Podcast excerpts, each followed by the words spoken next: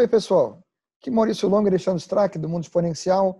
Hoje recebendo como convidado Dalmo Marcolino, auto-intitulado Um Troublemaker, para a gente conversar sobre o que é isso. Né? O Dalmo é um ex-executivo de tecnologia, trabalhou em multinacionais, hoje tem uma rede de pubs, né, Dalmo? Perfeito, perfeito. The Drunk Trunk. Lindo nome. Não é? E, e hoje, vamos dizer assim, a gente vai falar sobre essa questão de, de do que é do, do, dos troublemakers. Né? O, o, o, que, que você considera um troublemaker? É, é, é, é, é preocupante, né? Que quando a gente, sempre quando a gente fala sobre troublemaker, né, vem natural as pessoas é, te ligarem pelo nome efetivamente do que o nome te leva, né? Ou seja, você traz problemas, você é aquela pessoa que não dá para poder conviver, né? Isso realmente é o natural. Eu brinco em algumas palestras que já dei, né? É, é para quem é pai, né? E, e, passou aí a ver muito filme da Disney, como eu, né? Eu sou refém disso. É, eu acho que tem um filme que pega bastante, né? Que é o filme do Detona Ralph. Né? O Detona Ralph ele é um ele é um, um herói ao contrário, né? Na verdade, ele é o cara que efetivamente é o bandido do filme, mas ele é necessário, né? Na verdade, ele é o grandão que quebra quebra lá os, os edifícios para o outro super-herói, que é o cara que vem com a machadinho lá, que é o Conserta Félix, para consertar o que o Troublemaker é, automaticamente quebra, né? Então, assim, ao longo do filme, né, é muito interessante. Inclusive, eu até indico para quem não tem filhos tanto o Detona Ralph 1 quanto o 2, que tem muitos insights, inclusive de tecnologia, muito bacana, sabe? É muito legal mesmo. E, e tem um momento que ele fala, né? Ele fala é, que não é tão ruim, não, tão, é, não é tão ruim ser mal, né? Que ele precisa ser mal, né? E dali eu comecei a, a identificar um pouco o Dalma, né? O Dalma, na verdade, foi identificado como troublemaker a partir do momento que eu fui mandado embora da, da última empresa que eu trabalhei, em final de 2016, né? Onde lá quando eu saí da empresa, eu vou te dizer, eu saí bem pé da vida, né? Aquela coisa, né? Você não sai natural, até porque foi bem surpreendido, né? E quando eu saí da empresa, eu saí xingando todo mundo, entre aspas, né? na minha cabeça, não efetivamente um troublemaker xingando todo mundo na palavra. Mas eu saí meio que xingando todo mundo, né? Dizendo, poxa, a empresa não foi fair comigo e tudo mais, e o caramba. E eu engatei diretamente uma ida para o Vale do Silício, que era um sonho meu estar lá, né? E eu fui junto com a Startse, né? E chegando lá com a Startse, eu encontrei o Maurício Benvenuti, que hoje é uma pessoa que todo mundo conhece. E conversando com o Maurício sobre tudo, o Maurício falou: Damo, você é um troublemaker. Cara, eu fiquei pé da vida, sem brincadeira. Até então não sabia o que era isso né? E o Maurício definindo você é um troublemaker e tudo mais. Aí eu chamei o Maurício num canto falei, cara, me explica melhor o que é isso. Aí o Maurício conversou comigo e falou, cara, são pessoas necessárias dentro das empresas, né? Porém, dentro de algumas companhias, eles te veem como um grande problema. Né? Você está sempre preocupado com a próxima curva, está sempre preocupado com alguma inovação, nunca está satisfeito com o que está realmente acontecendo, você está um inquieto. Você, então você sempre foi um inquieto, você era um inquieto dentro da sua empresa. E aí a coisa começou a, a ficha cair, né? Eu me vi dentro da empresa, ou nessa que eu fiquei pé da vida com todo mundo, mas as anteriores também.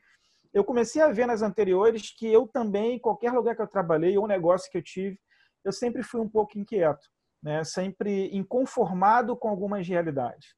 Né? E dali foi quando eu passei a estudar um pouco mais, né? Comecei a ver Steve Jobs, por exemplo, o que aconteceu com, com ele. É um cara que montou a sua própria empresa e foi demitido da própria empresa. Enfim, você tem uma série de pessoas né, que você vai identificando o que é um troublemaker. E, e, o grande problema que eu vejo hoje no mercado é que o troublemaker ele, ele é afastado da empresa ao invés de você pegá-lo como algo que precisa para sua empresa continuar naquele processo que a gente sabe de reinvenção, de renovação. Esse cara é um cara importante. Esse cara, ele precisa fazer com que aquela normalidade, aquela normose que é estabelecida dentro da companhia, alguém precisa que ali é, cutucar, dizer, cara, tem algo errado aqui. Né? Tem algo aqui que está acontecendo que a gente precisa mudar, que a gente precisa melhorar, que a gente precisa incrementar. Né? E dentro das empresas a gente é visto, os troublemakers são vistos como um ponto ruim, né? quando na verdade eu acho que é um ponto necessário dentro das companhias, né? mas a gente precisa também saber lidar com eles, né? porque eu vou confessar para vocês, sem eu ter a noção de ser troublemaker, eu era chato pra caramba e hoje eu dou razão pro meu antigo chefe. Tipo, esse cara tava me incomodando aqui, entendeu? Ou a gente tem a noção do que é um troublemaker, a gente trabalhar com ele, ou se a gente não tiver a noção, ele realmente é um cara que detona e, e, e incomoda muita gente. Se você ainda não assinou o canal, clique aqui embaixo para assinar e marque o sininho para ser notificado quando saem novos vídeos. Se você está escutando o podcast e ainda não fez a sua assinatura, procure na sua plataforma de preferência para que você seja avisado quando forem lançados novos episódios. Se você gostar do que você vir e ouvir aqui, é, deixe o seu like, que o feedback é interessante para nós.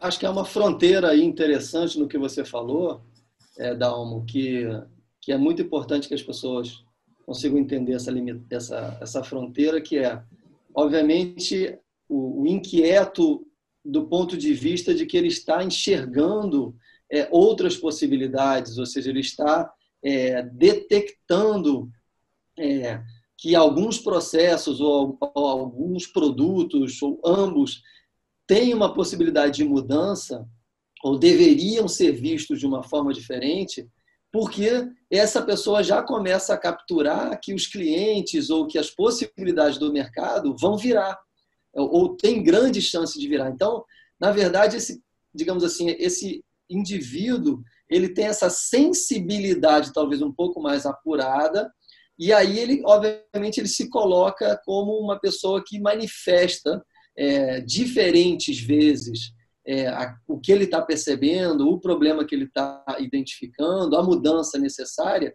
e, e talvez ele se coloque como inconformado ao não conseguir ter a sua voz escutada. Ele não é o, o chato alucinado que simplesmente é, é, o, é o negativo que é contrário a tudo que é falado. Até porque esse, esse não tem jeito, que esse não tem lugar em lugar nenhum. Né? Mas o outro é um cara que normalmente está tentando trazer possibilidades é, para alguns pedaços, digamos, da companhia, talvez até o todo, dependendo do tamanho da companhia, se ela tem poucos produtos, o serviço talvez seja os únicos que tem, mas se tem muitos, talvez seja alguns deles.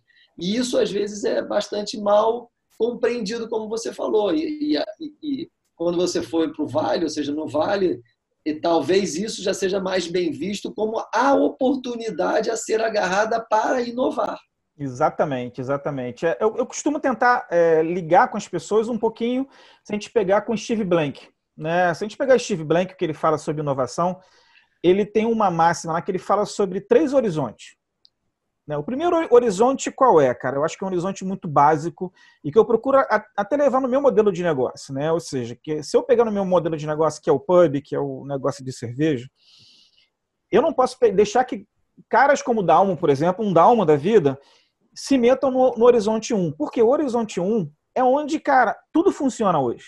Tá? É onde as coisas funcionam, é onde eu vendo meu shopping, é onde o cliente pega o cartão e passa na maquininha e tudo mais. Isso não tem que ser mudado. As pessoas esquecem com questão de inovação, às vezes tem, tem empresas ou pessoas que levam a inovação tão radical, achando que você vai acabar tudo e que você tem que virar chave e agora fazer tudo desse modelo. Não, pelo amor de Deus. Tem coisa que funciona hoje. Né? Tem um vídeo do Porto dos Fundos que é muito legal, né? que fala sobre o, o cara da contabilidade que quer inovar, né? Ou seja, não, cara, peraí, é, é, você não precisa inovar, entendeu? Tem certas coisas que você tem que seguir um by the book ali, você não precisa inovar. Então, assim, o horizonte 1 é basicamente você seguir o que está funcionando hoje, não deixa fazer. O horizonte 2, e isso eu aprendi quando eu tive lá no Vale, eu visitei a HP, o, rapaz da HP, se não me engano, o nome, nome de Rodrigo, gente boa demais, um brasileiro que trabalha lá, ele falou, é, quem tem que canibalizar o seu próprio produto é você e não o concorrente. Ou seja, então o horizonte 2 é você ter pessoas que, ou equipes, ou whatever, o que seja, que vai olhar para o teu horizonte 1 um e verificar o que precisa ser canibalizado, o que precisa ser melhorado. Né? Ou seja, você sempre fazer como se fosse uma espécie de um PDCA, que essa pessoa do horizonte 2 está sempre verificando o horizonte 1 um, e verificando aonde que pode melhorar as coisas. Tá? Só que isso requer é, algumas questões de comportamento, né? Você, quando muitas vezes faz o horizonte 1, né? E aí você pega algumas pessoas que, que têm, ou empresas que têm aquela, aquele ego muito aguçado, tipo, o produto que eu fiz ontem foi maravilhoso e nada é melhor do que isso. Você, você não pode apontar o dedo e dizer que ele tem defeito. Ou seja, isso pega muito ego, isso pega muito capacidade de reinvenção, capacidade de humildade, às vezes, de algumas empresas, de verificar que aquele produto até ontem foi ok, mas daqui para frente não significa que ele vai ser ok de novo.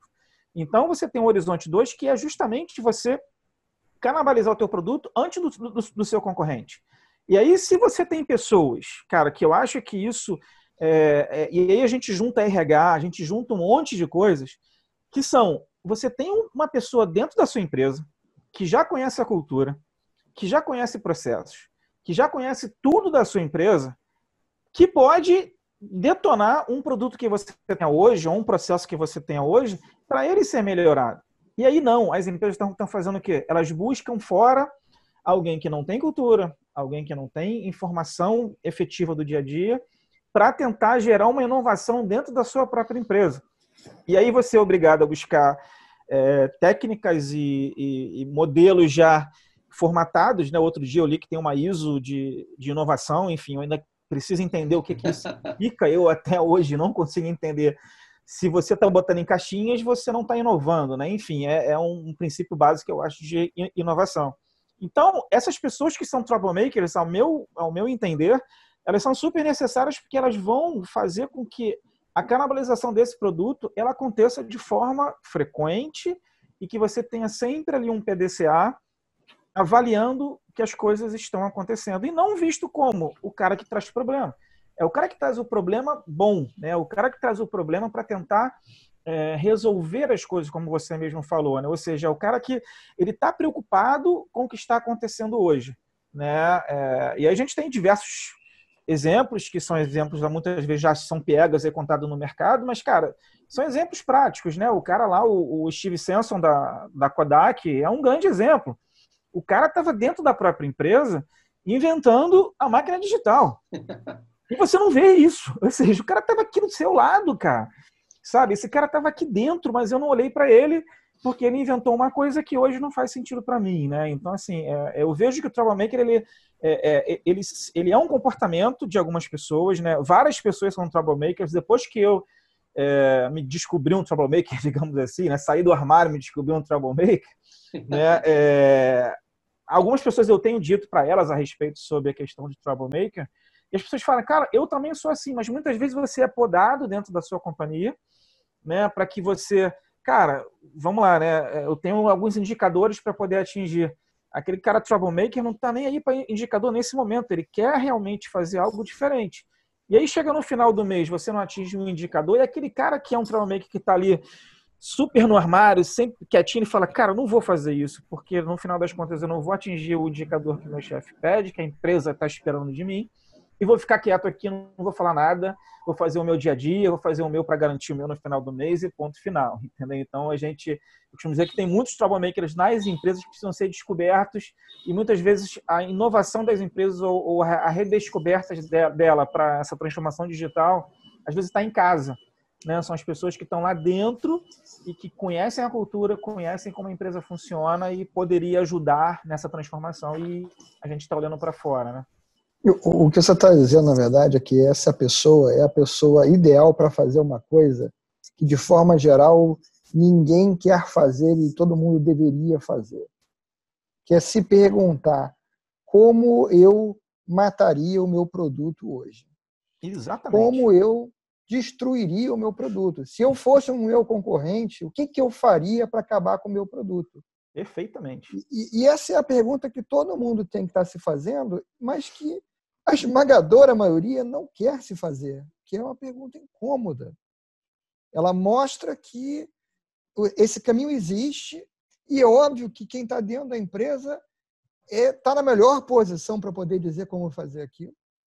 Exatamente. conhece as vulnerabilidades, vamos dizer assim, do produto, né? ou seja, é, como aquilo pode ser melhorado.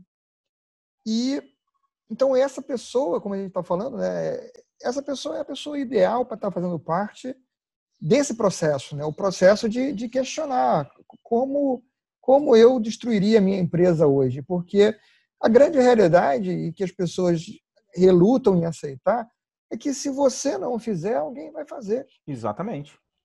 Então é melhor você fazer, né? Muito melhor, né? Você fazer. Tem é um livro, é, é, um novo livro, não é tão novo assim, mas eu acho que é, é o último livro da Charlene Lee, que fala sobre o mindset da disrupção, né? Por que algumas empresas é, dão certo e outras falham? E ela pega exatamente nesse ponto uma das características fundamentais para o mindset de, de disrupção é justamente essa questão de você conseguir olhar para o seu cliente do futuro e entender que produto seu do futuro é esse que o seu cliente vai querer. Porque se você não fizer isso, é exatamente como nós estamos falando aqui, alguém fará esse exercício por você. Né? E no livro ela passa por alguns exemplos, e alguns até bastante interessantes, é, de companhias muito grandes que tiveram a coragem de fazer essa, é, essa mudança. Né? E um deles é o da T-Mobile, lá nos Estados Unidos, onde o, o grande salto dela veio quando ela acabou com os pacotes é, de planos que amarravam o cliente, uhum. que era justamente a grande sacada, digamos assim, a grande prisão que as empresas de telecom faziam com seus clientes. Ou seja, você trocava o telefone e ao mesmo tempo ela amarrava você mais dois anos. E aí eles começaram a perceber qual seria a forma deles saírem da terceira, se não me engano, terceira ou quarta posição no ranking, é, para ou seja, para sair dessa situação e crescer e poder galgar outras posições, porque não poderia ser só comprando, é, investindo desse jeito. Né? E aí eles têm essa sacada, eles falam, cara, o que está incomodando o cliente? Né? O que, que eu, como cliente, não gosto nesse processo? Aí, ou seja, mesmo que isso cause, obviamente, um, um dano no primeiro momento, porque no primeiro momento você abre mão de uma receita segura para uhum. fazer a grande transformação, é, e aí, ou seja, você se lança nesse modelo. A Adobe, de certa forma, fez a mesma coisa quando ela sai do modelo de licenciamento tradicional para um modelo de software as a service. É tudo uhum. bem que o modelo software as a service da Adobe tem talvez pacotes muito grandes e valores que a gente pode discutir, digamos, a gente vai acabar fugindo do tema. Mas eu acho que a, a coisa importante aqui essa característica, né, que você acabou de colocar e que a gente comentou, é, de olhar para essa possibilidade do futuro, né? O que, que, vai acontecer comigo? Como o Maurício falou, cara, quem, quem que vai destruir o meu, o meu negócio, o meu produto? E o que a gente tem visto hoje, cada vez mais, é que, infelizmente, as empresas não têm conseguido fazer esse exercício, e seja, elas são obrigadas a fazer o exercício quando, ou seja, novos Já tá concorrentes. Tá... É, aparecem já comendo agressivamente um pedaço do mercado e aí ela vai tentar ver o que, que acontece. Mas muitas vezes, é, e eu acho que essa é uma análise interessante que você fez, é, ela tenha perdido as grandes oportunidades simplesmente por enquadradar os troublemakers. Né? Eu Exatamente. acho que durante muito tempo os RHs é, mandaram os troublemakers para coachings, né, para colocar os caras, digamos, dentro do, do limite linha. adequado. Né? É. Exatamente. A, né? Aprenda a ser conformista. Exatamente, exatamente. Vem aqui, entra na minha conformidade. O que você falou, Alessandro, me, me, me, me remete muito a um exemplo que eu falo na minha palestra sobre Troublemaker, cara, que é, eu conto a história do, é, do mercado do gelo americano. Né? Como é que. E aí, de novo, eu vou remeter a desenho, né? Ou seja, é, eu estou falando agora da Frozen, né? Eu tenho uma filha menina agora, mais novinha, eu vi bastante Frozen. E a gente tem aqui, é, quando começou o mercado do gelo americano, começou just, justamente naquele desenho para quem viu, né? Que são aqueles cocheiros que o cara sobe lá na, no topo da montanha, ele com as suas é, facas, né? Aqueles facões que ele consegue cortar o gelo, coloca nos trenós, vai até a cidade e oferta gelo para as pessoas. As pessoas acabam comprando aquele gelo. Né? Isso foi uma era né, onde começa o negócio business gelo né, americano. E aí o seguinte, você tem a evolução, né, que é a evolução industrial, a evolução do, do mundo que vai acontecendo, inventou-se o motor. E aí criou-se o quê? Criou-se é, as grandes concentradoras fábricas de gelo. Você, você pegava um grande motor, colocava numa, num grande galpão e ali você fabricava gelo. Ou seja, automaticamente você invalidou aquele modelo que tinha do cara aí na montanha, porque agora o cara precisa mais na montanha. E agora ele não, precisa, não tem somente gelo no inverno, o cara agora tem gelo também a qualquer época do ano, né? Inclusive agora facilita o cara poder criar sorvete ou armazenar é, alimentos perecíveis e tudo mais que ele consegue comprar gelo. Mas a gente evolui de novo, né? Que a gente chega no refrigerador. Então não preciso mais daquelas centrais de gelo, né? No centro da cidade que eu vá lá buscar o gelo, eu consigo produzir o gelo agora na minha casa, né? E, e daí, ou seja, o, o que é curioso nisso? Esses três exemplos, em nenhum deles houve uma transição de quem era o Prime nesse modelo de negócio, migrou para esse e que migrou para esse. Não, está todo mundo concentrado ali na sua zona de conforto, ou seja, o cara que, era os cocheiros não evoluíram para as centrais, os caras das centrais não evoluíram para os refrigeradores domésticos. Ou seja, você sempre houve uma disrupção e ninguém acompanhou a outra, ou seja, um mercado quebrou o outro. Então, se você tem, teoricamente, um troublemaker, que é, um, de repente, um cocheiro que está lá e falando, cara, eu vi um negócio de um motor, será que esse motor pode produzir gelo? Eu acho que deve ter havido alguém assim na história que falou para alguém, alguém, não, cara, deixa esse, esse negócio aqui, tá funcionando desse jeito e a gente vai continuar dessa maneira. A mesma coisa quando quebrou, cara, poxa, agora esse motor pode diminuir de tamanho, a gente pode criar um refrigerador. Não, cara, ninguém é, é capaz, né? Lembra do Bill Gates falando que cada pessoa ia ter um PC, ninguém ia ter capaz de todo mundo ter um PC na sua casa. Então, a mesma coisa é ter um refrigerador. E aí, você não migrou né, de modelos de negócio para modelos de negócio, as empresas foram detonadas nesse, nesse período. Então, a gente vê hoje muitos modelos ou muitas empresas que estão na sua zona de conforto, tem seu troublemaker lá dentro, verificando isso, entendendo o que está acontecendo, olhando mais à frente no horizonte, e, cara, na verdade, estão sendo ignorados, estão sendo tirados esses troublemakers né, para como o Maurício falou, cara, vendo um compliance meu aqui, vai, vamos fazer um coachzinho porque você está muito fora, você precisa, sabe, entrar aqui nos modelos, você está gerando problema demais, você não está fazendo reunião igual os outros, você não preenche a ata de reunião igual o outro, você, enfim, você, cara, tá tirando os caras que seriam os grandes agentes causadores da mudança da sua empresa. Né? Isso eu estou vendo porque eu estou vendo muito troublemaker que está partindo para outros negócios, está montando outros negócios e tudo mais, porque dentro da companhia não conseguiu inovar efetivamente. Né? Talvez aqui nós, talvez seremos três grandes exemplos né, tudo mais. Então, assim, a gente tenta inovar dentro da própria companhia e, cara, e a companhia ainda não olha isso como um grande diferencial. E aí depois vai comprar uma startup que já está acelerada, você vai pagar mais por isso, ou você vai fazer um, um, teste com ela e não é bem isso, porque aquela startup não conhece efetivamente o seu a sua cultura, a startup não conhece efetivamente é, os problemas que talvez você tenha passado e você deixou passar é, muitas oportunidades. Né? Eu acho que a, a, Globo, por exemplo, eu vejo muito de fora, não tenho muita informação, mas eu vejo a Globo nesse momento hoje.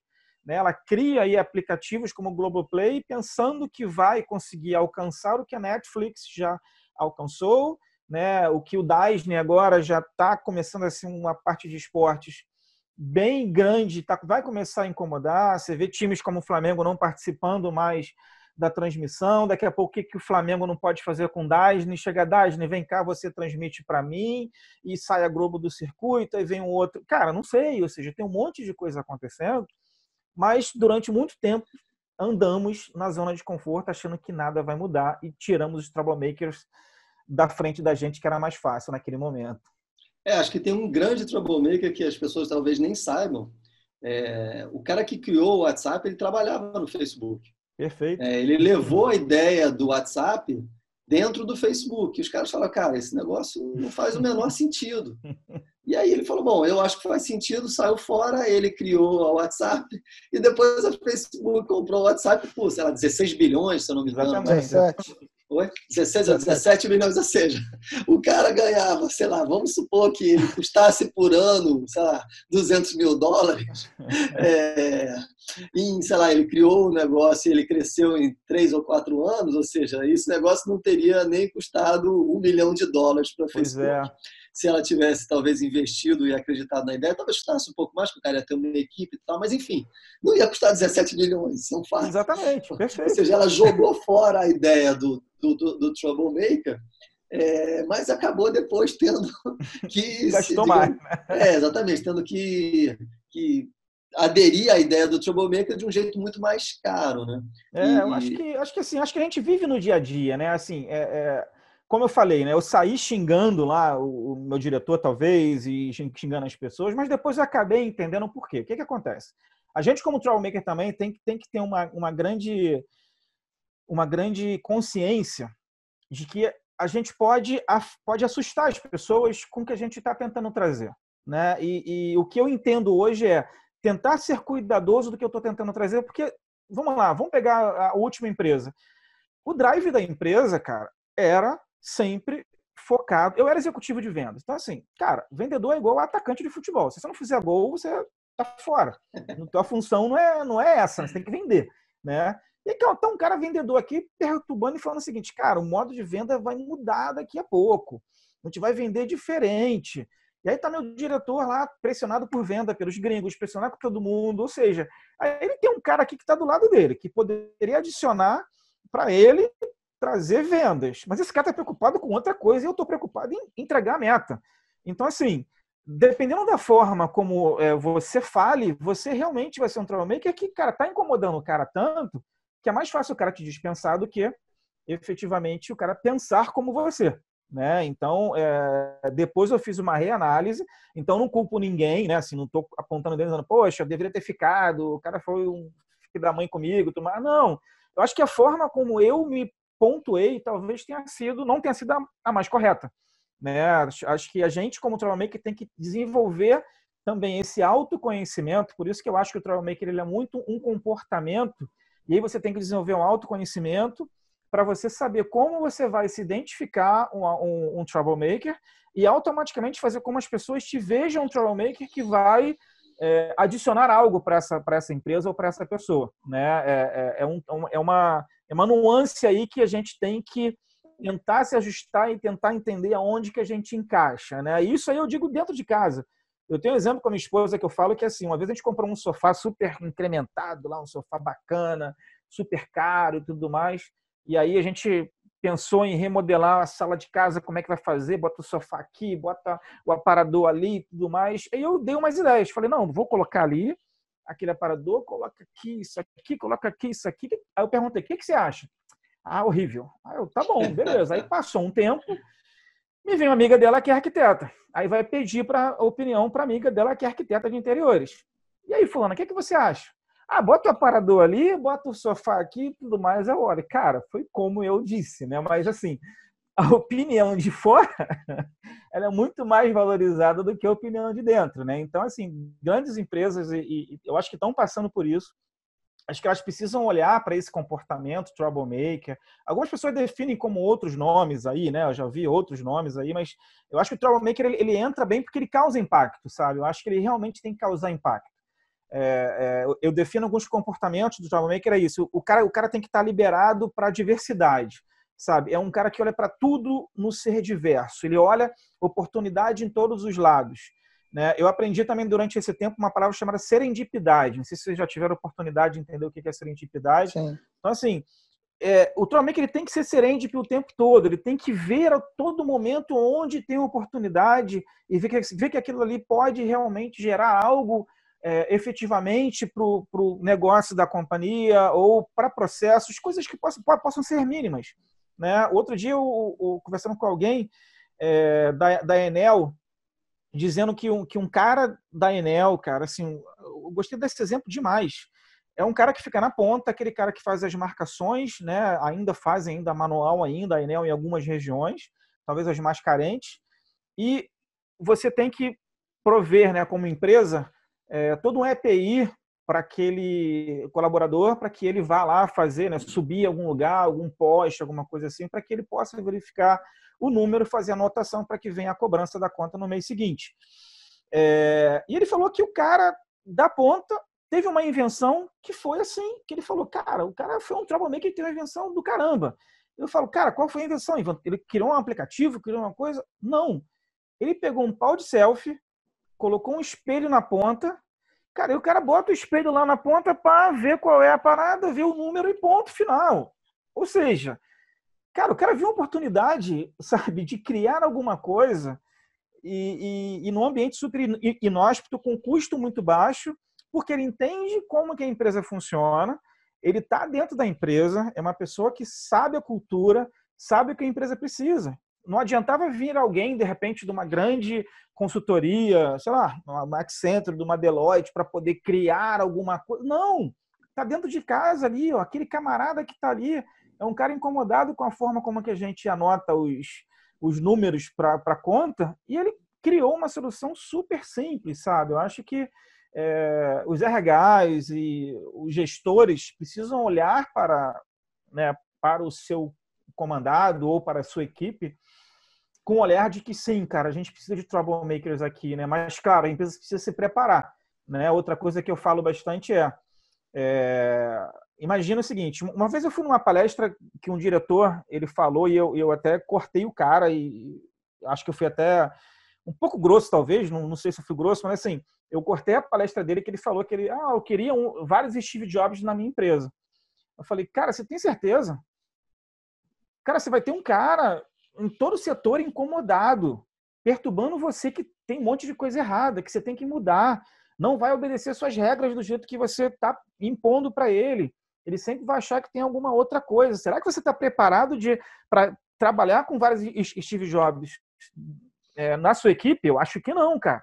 Sabe, ainda mais você dizendo assim algumas coisas que ele fazendo, falando super quadradas, eu falei, cara, você precisa realmente, primeiro, você aceitar que as mudanças acontecem, você aceitar é, é, opiniões diversas, você aceitar é, algumas verdades absolutas que a tua empresa tem hoje, que elas vão ser quebradas, né, como produto, um produto que funcionou desde não sei quando, ele, cara, ele pode ser quebrado, a partir desse momento que você quebrar isso, né, quebrar esse comportamento, primeiro de você, aí sim você está preparado para trabalhar com o Troublemaker e com, com, com Steve Jobs. Entendeu? De contrário, você vai contratar um cara para poder esquentar a tua cabeça, esquentar a cabeça do cara e ninguém ficar feliz na história toda. É, eu acho que aí eu queria colocar só duas coisas antes da gente é, ir fechando o nosso bate-papo, que são dois pontos que eu acho que é bem interessante. Um, você tocou é, você acabou de falar, acho que a cultura, e acho que hoje em dia as pessoas estão percebendo isso, da necessidade de revisitar práticas e, e formas de, de, realizar as coisas dentro da empresa, que está ligado diretamente com a cultura, né? ou seja, valores, práticas, crenças e tudo mais. E isso é fundamental, porque sem isso a mudança vai ser muito difícil de acontecer. E aí, sem esse tipo de abertura, não tem espaço para troublemakers né? em algumas culturas, né? Depende, obviamente, do tipo de empresa. E eu acho que a segunda coisa muito importante também é quando você vai para o escalão muito alto da companhia, durante muito e muito tempo, é, principalmente por causa das características do século XX de produção em massa, de atender grandes mercados, todo mundo foi muito treinado na questão de custo, né? Então, sempre que você tenta fazer alguma coisa diferente e tal, a primeira iniciativa é tudo bem, vamos tentar resolver esse problema de uma outra forma, mas que na verdade é, é muito parecido com a forma atual, reduzindo o custo, né? Ou seja, a única forma, ou, ou, ou digamos assim, o viés que, que os grandes executivos ainda têm na sua cabeça é se eu aplicar uma visão diferente, mas só associada a custo, isso vai me trazer resultado no curto prazo. Ou seja, a mentalidade do tempo 1, um, como você citou no, no, no primeiro momento, ela continua válida o tempo todo.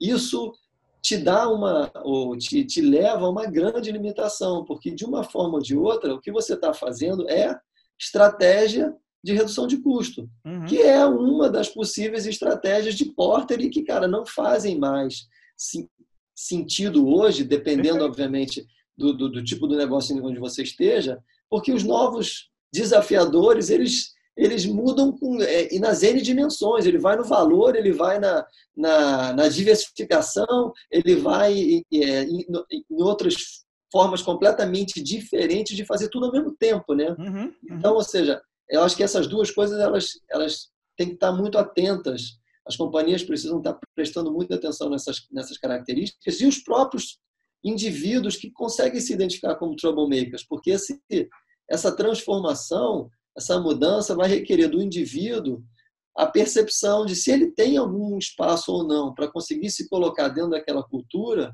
Se ele não tem, ele vai ter que tentar ver com a RH ou com as outras áreas da companhia qual é o processo que a companhia está entendendo mudar. E se ele perceber que isso não está acontecendo, ou ele só vai ter duas opções: ou ele fica resignado, que é o que a maioria tem feito para conseguir continuar mantendo seu salário, é, ou então ele vai ter que procurar um outro local, que também tem uma grande quantidade de pessoas tomando essa outra decisão. É, é, é verdade. Outro local. Outro local ou, ou, outro tipo de atividade, né?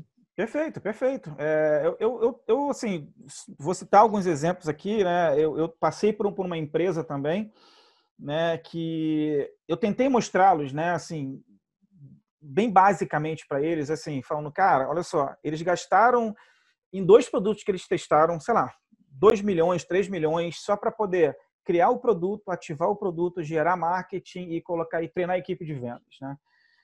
Eu cheguei para eles e falei, cara, olha só, vocês gastaram 2 milhões em cada produto. Foram dois produtos que vocês fecharam, sei lá, dois clientes, três clientes.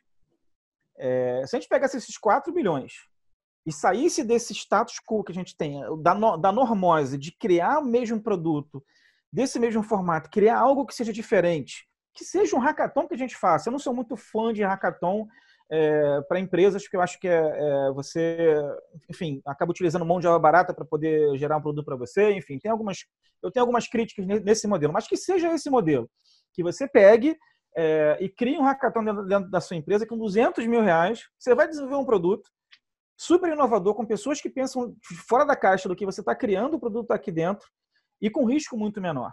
Né? E aí é visto como, não, você não pode pensar assim, sempre deu certo da forma que a gente fez. Veja quantos produtos que a gente, a gente criou até hoje ao longo da nossa empresa, sabe? E esse vai ser mais um produto que a gente vai criar. Então, assim, sair dessa normose, eu concordo que é um, é um problema muito sério.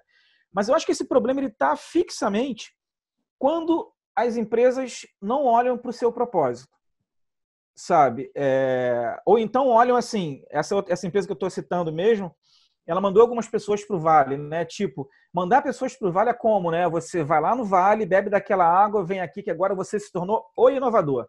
Cara, não é assim, pelo amor de Deus, entendeu? Não é você ir lá, tirar foto no Google, fazer selfie na, na torre lá, na, na torre não, na ponte. Não, não, isso não vai fazer você virar inovador da noite para o dia, sabe? É, você precisa realmente ter comportamentos para que você consiga inovar, a sua empresa consiga se transformar. Né? E aí é que está o troublemaker. Muitas vezes o troublemaker não, não precisa nem ir lá para o vale, cara. Às vezes o cara está aqui dentro e aqui dentro o cara consegue ser um troublemaker melhor do que o cara que ele mandou para o vale. Né? E aí essa, essa empresa que eu, que, eu, que eu citei, né? uma vez conversando com um cara, ele fala que o propósito da empresa é vendas. Cara, calma aí. Se o propósito é vendas, esse propósito para mim ele é egoísta, certo? E ele, cara, não olha para o cliente, cara. Ele está olhando para o meu número. Né? E aí a empresa tem uma. Cara, a empresa, eu fico assim, embabacado, porque está na apresentação oficial da empresa que ela é foca em três números, três indicadores: vendas, é, EBITDA e NPS. O que pareceu melhorzinho foi o NPS. Sim. Mas assim, cara, vendas e EBITDA, isso é um número meu eu não tenho um propósito focado no meu cliente, é um propósito focado em mim. Não, mas é, é, essa é uma confusão que, que se tornou muito comum é, a partir do, do, do, final do século XX, né? década de 80, 90. É, as empresas, em algum momento, confundiram o lucro, que é uma consequência de você fazer cumprir bem o seu propósito, com Perfeito. o seu propósito. Perfeito. É, e, e enquanto, vamos dizer assim, aquilo que você faz está sendo aceito, isso pode até é, funcionar por um tempo. Mas a partir do momento que a demanda passa a mudar, vamos dizer assim, aquela, aquilo que você fazia não está mais sendo tão bem aceito, você está em péssima posição para para lidar com essa situação. Né? Exatamente. Eu acho que é um filme que encara bem o Lobo de Wall Street, né? Acho que é isso, né? Ou seja, né? Você vê ali as eu quero ter lucro a qualquer jeito, cara, fazendo coisas que não são certas, mas por quê? Porque eu quero atingir o propósito da empresa que é vendas. Né? Qual o propósito? Não importa a forma que eu atinja, cara. Se ela é fair, se não é fair, como o próprio filme bota, ou seja, você tem que atingir o lucro, você tem que atingir o objetivo da empresa, que é atingir o número de vendas. Então, assim, eu acho que ele começa, começa quando você não define um propósito para a empresa. Né? É, quando eu tive no Vale, cara, assim, o que eu recomendo às pessoas, quando eu falo da Starts, eu, eu falo com muito carinho, porque eu vejo outros, outras pessoas que foram para o Vale e, e fizeram um verdadeiro safari, né, que é ir lá para poder visitar e tirar fotinha em Google, em Microsoft, na torre da Salesforce e tudo mais. É, e eu vi com a Starts, eu vi uma coisa muito diferente, né? Assim, na verdade, a Starts fez a gente entender o que, que é o conceito Vale realmente é, e conhecer pessoas que estão ainda em busca de, de propósitos lá dentro da, da é, do, do local.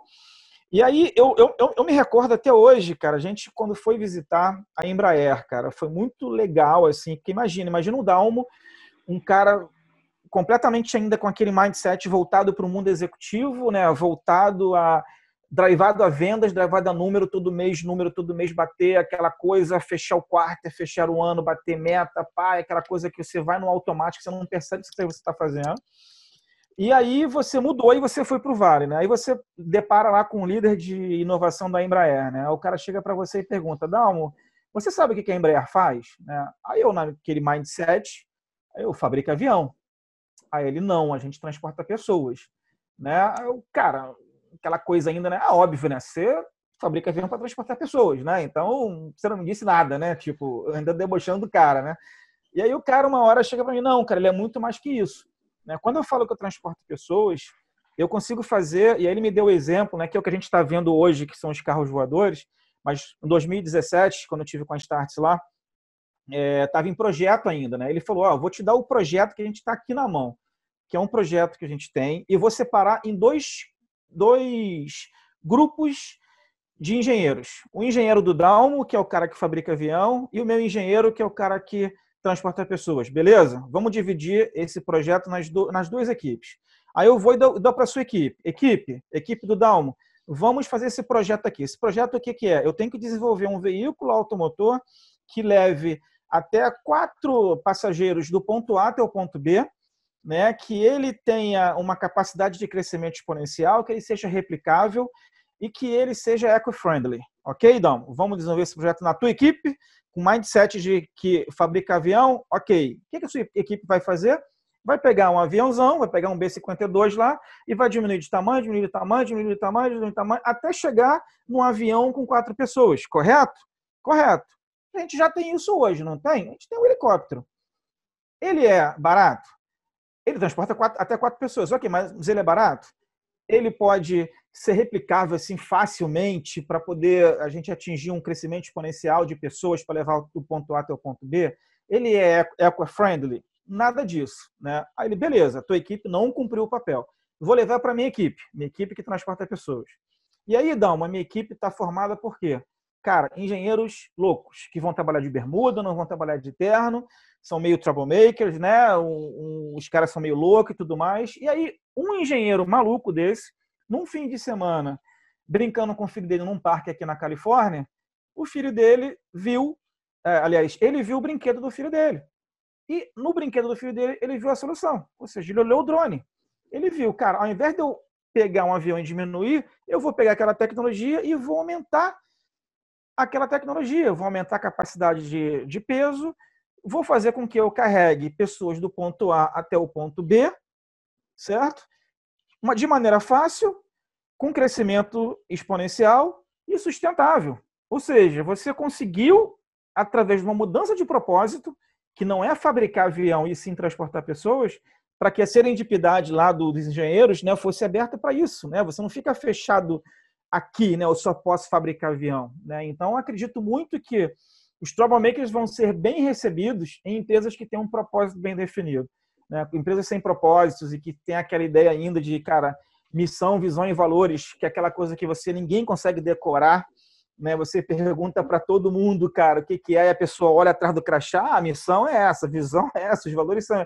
Porque, na verdade, você tem um monte de palavras definidas por um board, pelo, por todo mundo ali que acha bonitinho, vou casar essa palavra com essa e tudo mais, e não é um propósito final. Quando você tem um, um propósito final que é transportar pessoas, cara, desde o presidente até a faxineira, todo mundo sabe qual é o propósito da empresa, todo mundo pode, de alguma forma, contribuir para que a empresa continue, continue, continue, entendeu? Então, acho, acho que é bem por aí, né? O Troublemaker ele vai ter espaço em empresas que têm um propósito bem definido. Bom, eu acho que nessa discussão como um todo a gente conseguiu passar para as pessoas uma ideia interessante de quem é esse esse indivíduo, né, o, o Troublemaker, e de onde ele pode e onde ele não pode se encaixar de forma geral, né?